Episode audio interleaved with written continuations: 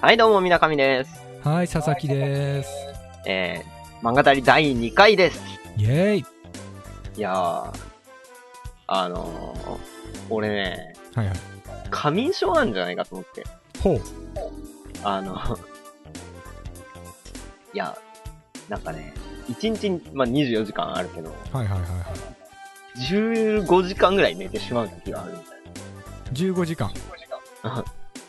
じゃあ、今日とかもうまさにそんな感じで、はいはい。えーっと、あー何時起きたっけな ?9 時起きで、うん。で、出かけて3時ぐらいに帰ってきたんです。うんうん。で、あー眠いって寝て起きたら9時だったのね、夜の。ほ だから、まあ今これ23時に撮ってますけど、さっきまで、もうまさにさっきまで寝てた。う。あ通りでね、あの、スカイプあれしても反応がなかったわけだよね。そう、それなんだよ。だから夜に、うん。あの、またチャットでみたいなこと言ってたじゃん。だそうだね。から夜までちょっと寝ようって、ほそうした。ら本当に夜まで寝ちゃったっていう。だからこれ6時間寝たじゃん、今。そうだね。で、まあ多分、1時、2時ぐらいには寝るじゃん。うん。して7時間出して13時間だよ、一日。寝すぎだね。半分以上寝てんじゃん。いやまあでもほら、寝る子は育つっていうからね。ね。まあ、育つといいんだけどね。そうだ今ね更育っても横にしか育たないよ。いや、わからないよ、これから。めくるめく、身長180センチの世界が待ってるかもしれないよ。おお、高いな。高いね。果てしないよ果。てしない。もう想像できないよね。いや、でもねう、ん。あの、ほら。昔なんかで見てよ。本当かどうか知らないよ。うん。睡眠時間ってだいぶ、なんか、自分の、あれで調節できるらしくて、ほう。例えば、1日3時間睡眠とかを、うんうん。えーっ、と、まあ、2、3ヶ月ぐらい毎日続けたらそれで大丈夫なように体が変化するんだって。本当にうん。なんか、あるらしいよ、そういうのが。でも一応あれだよね人間には6時間必要っていう話だよね誰が言ってんのそれ。わかんないけど医学的ななんとやらじゃないのでそれでほらあの睡眠時間が6時間を切る国民は日本人ぐらいだみたいなえ、そうなんだ。話になったりしてまあ、俺日本人じゃないしね。まあね地球人とすら怪しいからねバングラデシュ共和国出身だからね。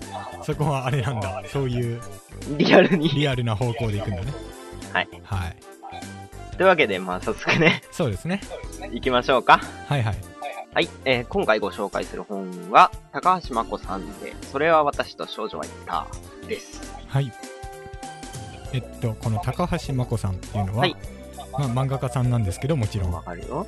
あの非常に幅広くいろいろ書いてらして、うん今回の漫画ちょっと暗めな話なんですけど、うんそういうのから割と明るめなものからあとはあの BL とかうんユリとか、そうだね。そういう作品も結構書いてらっしゃいますよね。うん。基本的にはなんだろう、少女漫画家になるのかそうですな、ね、うん。基本的には少女漫画家というか仲良しとかでも書いてるんだよね。そうですね、一回単行本になりましたねうん。えうんえただあの、あれですよね、その結構違う作風というか、が多いので、うんあのあ高橋真子さんだって思って買うと、普通にこうね、ああ、全部 BL 話だったりみたいな、そういうのはありますよね。天使ちゃんと悪魔くんとかあったな。はいはい はいねあとはあの私たちのおすすめとして、うん乙女ケーあキというあ、あれは、はいいものです よ。ええゆり姫コミックスから出ているのでね。はいとそっちてらももぜぜひひ 手に取ってほしいなとはい思いますよね。思います。本当に思います。ええぜひ。まだ売ってんのかな売ってるんじゃないですか多分。もう絶版とかなってそうですね。いいやあ、ありえる。愛媛はあ りえる。えーと、この、はいはい。えー名前なんかなんだっけ。それは私と少女は言った。が、はいえーどんな話かと言いますと、えーはいはそうだな。じゃあ、えっ、と、公式にある歌いもん、売り文句というか、まあ宣伝。宣伝文。句があるので、それをちょっと読みます。はい。えー奇跡のような美少女、トリコが自ら死を選んでから3年。その瞬間に居合わせ、やがて高校生になった5人の少女たちが、それぞれに巡り合う自分の中のトリコ。少女の美は何度でも蘇る。ということで、えーこれが歌い文句なんですけど、はいまあ、これ読んでもね、よくわかんないということで、ちょっと軽く説明しますと、はい。えーさっきも言ったように、まあ、トリコちゃんっていう美少女がいるんですけど、それが小学校の時に自殺なのかなまあ、しちゃうんですよ。えーで、それをたまたま、たまたまか、目撃した5人の同級生がうん高校生になって再会します。はい。で、ああ、久しぶりだね、みたいなこと言ってたら、なんか携帯に URL が届くんですね、メールで。はいで、それがとあるブログなんですけど、その書いてる人が自殺したトリコの名前を使って書いてて、ほうなんだこれは、一体何なんだみたいなことで、その昔のトリコちゃんとは自い。分のがどういう関わりをしてたかっていうことを思い出していくっていう話です。そうですね。で、えっ、と、そうですね。まあ、そういう作品ですから、5人の女の子、それぞれの、うんえっ、と、なんて言うんだろう。オムニバスというか、うんうんと、例えば、まあ、A 子ちゃんとトリコちゃんの関係、B 子ちゃんとトリコちゃんの関係、みたいな感じで、章ごとに、えっと、主人公が変わって、それぞれの人の気持ち、内面をどんどん書きながら話が進んでいくっていう感じです。はうんいいですかこんなこと。い。はい。ありがとうございます。はいそしてですね、この「それを私と少女は言った」うんっていうタイトル、まあ、聞く人が聞けばピンとくるんじゃないかと思うんですけど、うんあのマザーグースにある「フーキルクックロビン」おう。誰がコマドリを殺したかというのが元ネタになっています、うんこれは、そうだね。まあ、有名な話だから知ってる人も多いかと思うんだけど。うんうんうんとそうですねでもこの辺にもやっぱりあれですよねあのなんかいかにも高橋真子さんらしいというか、このなんていうのかななんかそんな感じがしますよねはいうまく言えないけどじゃあ、そうです。はーいごめんなさ いはい。はいじゃあそしたら次はあのーこの作品についての、はいあらすじではなくてその、うんこの作品を通してその思ったことについておのおのうん喋ろうか、そうだね。感じゃ想というあか、そうだねじゃあはいまず、こっちから喋ればいいかなどうぞ。はいはいあのー自分がこの漫画を読んで思ったのは、うんこのトリコちゃんという子のその人間らしさというか、についてちょっと思うところがあってうん。さっきあの水上さんが読んでくれたように奇跡のような美少女トリコがっていう風に、この最初の方ではものすごく美少女であったり完全な少女うんであったりっていう風のが強く描かれていてその後から出てくるその高校生5人組うん。の中でも最初の方の話に出てくる子はすごくそのプラスの感情であれマイナスの感情であれう。トリコにをその特別視というか崇拝に近いのかなんそうだね。もう、神格化してる感じがちょっとするそうだねかな。っていう風になってるんだけどでそのスタンスは基本的には最後までというかうーんうんまあ終盤まで変わらないのですがうん。ただそのところどころ徐々に話が進むに従ってこのトリコちゃんの普通の人間らしいところ、うん特にえーっとこのトリコちゃんが死んじゃった時はいつだっけ小学校小学校。だよねうんあその、何年かってこと何年かっていうか小学生だったうよねん。う。うんんうんだからそのいかにもその小学生らしい部分っていうのがどんどん見え隠れしてきて、で最後の方の描写を見るとああただの人間なんだなっていううん。風にな描写が結構入ったりしていて、うんだからこの神格化されてたはい。女の子がその実はただの人間だったというのが、この漫画の一番面白いところなのではないかなと私は思います。ああ、そうん、うか。そうだね。うん。その話にもちょっと繋がるんだけど、うんうんあのーまあ、さっきオムニバス形式って言いましたけど、はいはいあの、トリコちゃん自身の心の声というか、トリコちゃんがどう思ってたかっていうのは、実はこの作品ほとんど書かれてないうんうんそんうでだすよねね。その、それぞれの主人公が通して見たトリコちゃんうんうんの姿しか書かれてないんですよね。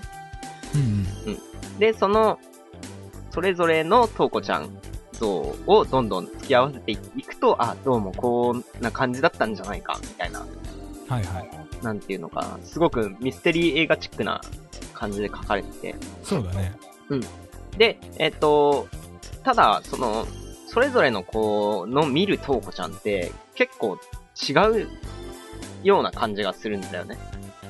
なんていうか、んんんうん一貫してないというか、っていうのもまあ、ほら、それぞれが判断することだから、そりゃ、まあ、ブレることもあるだろうけど、そうだね一個面白いなって思ったのが、トリコちゃんっていうのが、えっ、と、まあ、役者かなんかやってたんだよね、確か。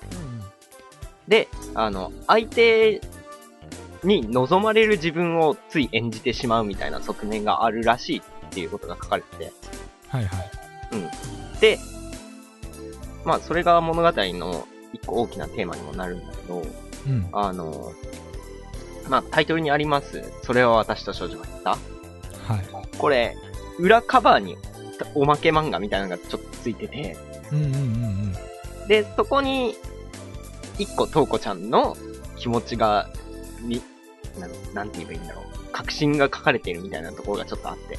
ああはいはいはいはいで、えっ、と、まあ、特別視される、特別なトウコちゃんなんだけど、その、えっ、と、みんなはその、トウコちゃんのためにいろいろしてるように見えて、実は、ただ自分の望みを押し付けてただけというか、うんうん自分の望むトウコちゃんであってほしいみたいなところを、をトウコちゃんって言っちゃったな。トリコちゃんに、さっきからちょいちょい言えてますよトウコちゃんってトリコちゃんにはい押し付けてたっていうのが、俺は面白いかなって思いまああそうだねす。うん。うんうんうんそうだな。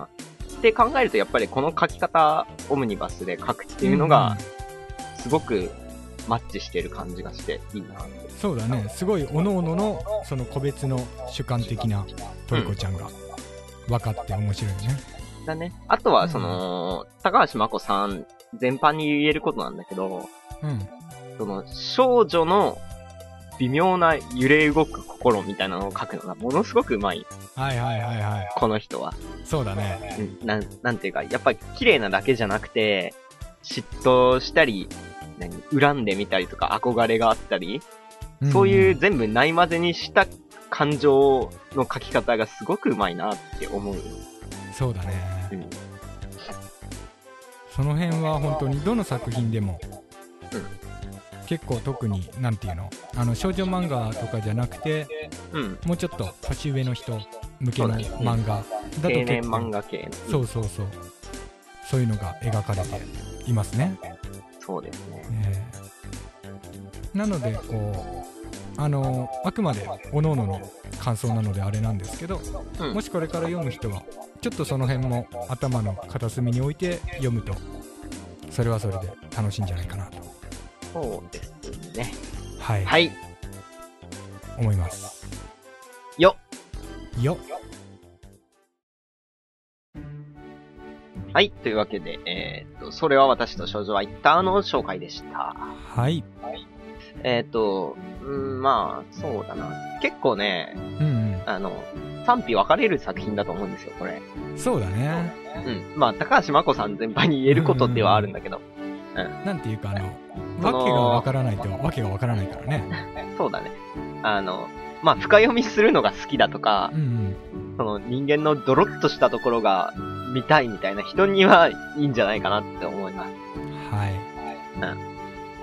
そうだねあとあそうだそうだあの高橋真子さん今ちょうどあの連載中の漫画で「荒野荒野の恋」はとい。いう漫画を書いていらっしゃるんですか、そうですね。これと同時発売だったね、そういえ2巻がそうですね同時発売で、こちらはあの桜庭和樹さん、うんえば。直ー 木賞作家の。えーちょっと噛みましたね今、えーあのあれですね有名どころだとこないだこないだでもないかなアニメ化したゴシックなんか書かれてる方ですよねそうですね。が原作の漫画を漫画じゃない小説をコミカライズという形で、うんうん非常に作品の雰囲気と合った素敵な漫画になっているのでね、うんそちらもよろしければぜひぜひぜひ、ねはいこん はい、